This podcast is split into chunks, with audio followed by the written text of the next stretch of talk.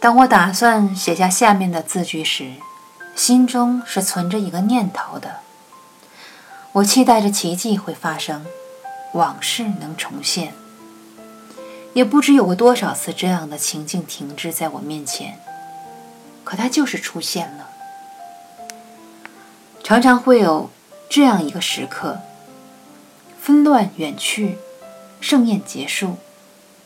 偌大的一个空间，便只剩下你一个人，时间就停滞在这一瞬间，你几乎不敢抬头多望几下，那刚才喧闹的身影几乎还在，甚至他们的声音、表情、呼吸都处处留下痕迹。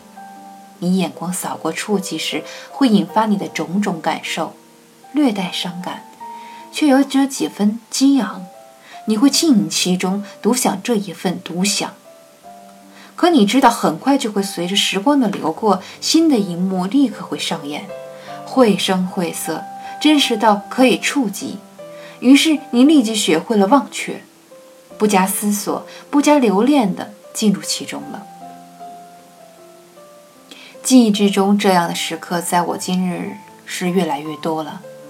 可童年的我似乎不曾这样，不知是我忘记了，还是真的如此。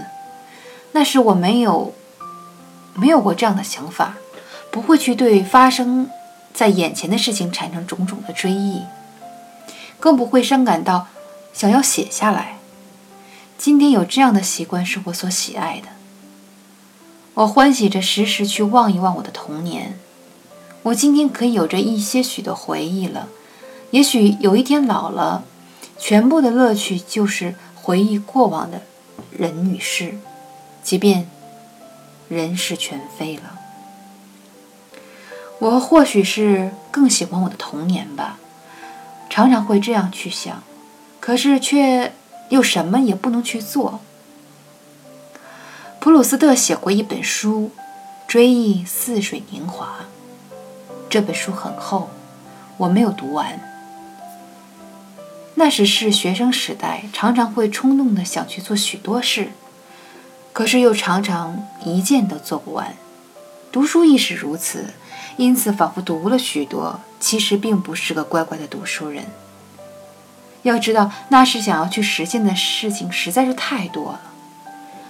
《追忆似水年华》这部书的名字给我印象深刻，年华似水，只能追忆，真的是又有道理，又